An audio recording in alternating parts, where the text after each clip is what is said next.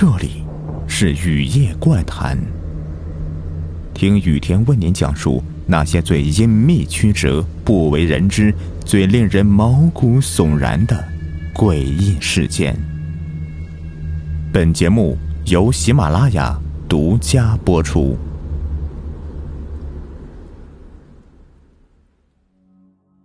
一九八七年三月，由苏联发射的人造月球卫星“月球一号”。按惯例向地球发回本周的太空照片，共有一百余张。设在莫斯科的苏联航空航天局，专门有很多人来负责接收每个卫星发回的照片资料。其中负责月球一号资料的第十六小组工作人员在清晨上班的时候，习惯性的打开控制台，自动连接的打印机已经把从卫星发出的信号转换成为图像，并打印出来。这些图片的内容基本都是卫星自动拍摄的月球表面图片，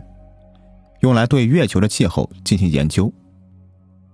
工作人员从打印机中拿出一沓打印好的照片，习惯性的翻了翻，刚要装在档案袋里交给组长，忽然他愣住了。手中一张照片上显示的东西很眼熟，他还以为自己看错了呢，用力的揉了揉眼睛。照片上清楚的显示，在月球那布满环形坑的表面，静静的停着一架二战时期的轰炸机。工作人员张大了嘴，说不出话，连忙找来组长。组长看后也不敢怠慢，直接以绝密文件级别上报给副局长刘米琴科。他立刻交给局长，局长下令开会研究。图片上的这架飞机是英国的汉普顿五二型轰炸机，在机身和机翼上都有明显的英国空军标志。机身很多地方都已经被陨石撞坏，但机体还算完整。机身上布满了青苔，就静静的停在月球表面的某个火山口上。在排除了恶作剧的因素后，局长立刻命令控制台向月球一号卫星发出指令。在下次经过同一位置时，继续拍摄图片以验证。以后卫星每次经过同一角度时，都又拍回了大量照片。那架飞机仍然静静的停留着。会不会是美国人搞的登月实验呢？刘米琴科问局长。局长摇摇头，不太可能。美国人如果再次搞了登月实验，不可能完全把别国瞒住。这件事成为苏联航空航天局的头号机密，可冷战时期的美国间谍无孔不入，他们只用了几天就拿到了图片第二份大印件。正当两国科学家们都在紧锣密鼓地展开研究时，一九八八年七月二十二日，负责观察的第十六小组工作人员说：“那架轰炸机突然失踪了，在原来的位置上，并没有发现它的影子了。”消息令全局上下一片哗然，在接下来对月球表面的图片传送的检查中，再也没有在月球表面的任何位置看到这架飞机。轰炸机的突然出现又忽然间的消失的无影无踪，引起了苏联科学家们的种种猜测。有人怀疑啊，那颗人造卫星拍的照片上根本就没有轰炸机，但把照片拿过来重新看时。他明明清清楚楚的呈现在人们面前，可他现在又在哪里呢？苏联首席航天专家斯坦诺夫麦杰维耶夫博士二十年后在接受采访时说：“我记得很清楚，我们在一九八五年发射到月球的那颗人造卫星叫月球一号，它在太空拍摄回来的那批图片中显示。”那架属于二战时期的英国重型轰炸机就停放在月球的一个火山口附近，它的表面有一部分被太空坠落的陨石给砸坏，但大部分机身仍然是完整的。他又对记者补充说：“那架飞机的机翼和机身上的英国空军标志，在经过放大后都很清晰，而且照片还显示出那架飞机表面布满了绿色的物体。”像是从海底打捞出来似的，机身长满了青苔。我们完全弄不明白这是怎么回事，但我们也相信，美国方面和我们想的也一样，根本无法解释这个事情。麦杰维耶夫博士笑着说：“我们最后只能推测，这架飞机是被外星人劫持的，再把它送回到月球上暂作停留。外星人以为地球人看不到它，可我们看到了。但飞机是怎么被带过去的，没有人知道。”对于这组苏联卫星照片，美国官方一直拒绝做出任何评论。NASA 的某位官员指出，在月球上发现二战飞机完全是无稽之谈，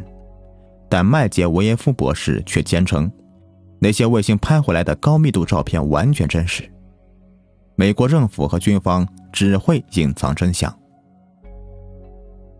这件事在美国政府逐渐的公开的秘密。被大众所熟知，在二十世纪九十年代的中期，还发生过一件类似的事件。据美国《世界新闻周刊》一九九五年九月份第三期披露，在一九九五年二月初，美国天文学家克芬德·路丁公布了他的惊人发现。他在用电子天文望远镜对火星进行观察时。突然在视野内看到了四架二战时期失踪的美国格鲁门式轰炸机，他们正在火星附近的太空中静静的编队飞行。此事一经发布，立刻引起了社会公众的议论，但美国官方拒绝做出评论。瑞典权威科学家威尔海姆·格莱德博士说：“鲁丁博士在火星附近看到的那几架飞机。”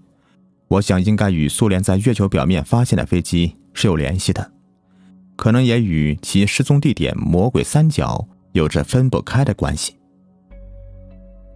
那还是五十多年前了，那是第二次世界大战刚刚平息的1945年12月5号，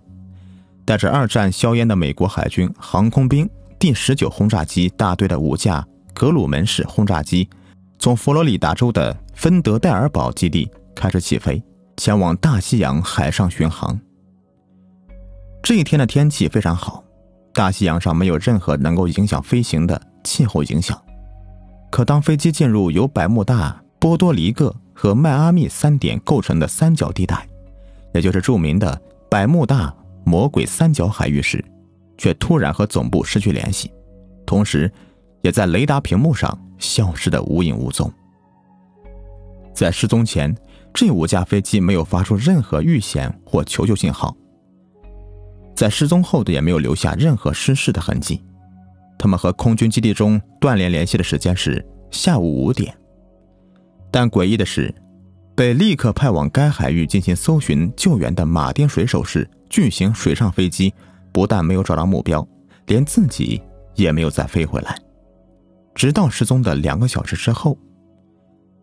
芬德戴尔堡空军基地却意外的收到一个不知从何处发来的微弱、反复的无线电的专用呼救信号。按照时间来推算，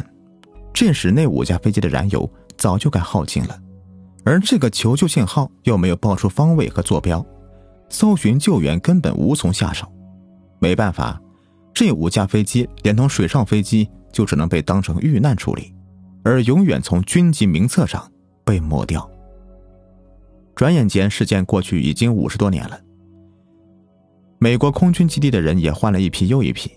很多人把这个事给忘记了。可万万没有想到，在五十多年后的今天，那五架飞机竟然出现在遥远的火星附近，四十亿公里以外的太空中。克芬德·路丁博士说：“我在用由计算机控制的。”电子天文望远镜观察火星时，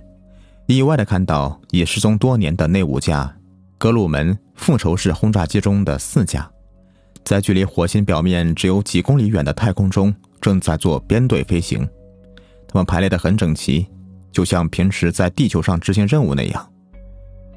从这些飞机进到计算机自动跟踪系统中，直到他们飞出系统以外的时间来推算，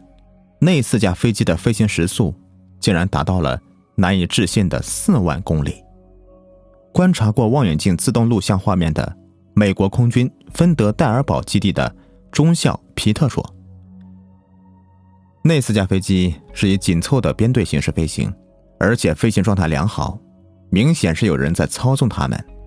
并且我们还能清楚的看到机上的美国军徽标志，所以我们认定这四架飞机就是1945年在魔鬼三角海域失踪的飞机。”对于陆丁博士发现的这个事实，科学家们有很多人都是怀疑他是凭空编造出来的，但陆丁博士却坚定地说：“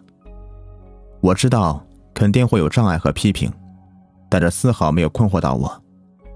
因为我很清楚自己看到了什么。最遗憾的是，我不知道他们是怎样从地球进到太空的，他们在太空中又在做什么，飞往哪里去。”好了，本集已播完，咱们下集更加精彩。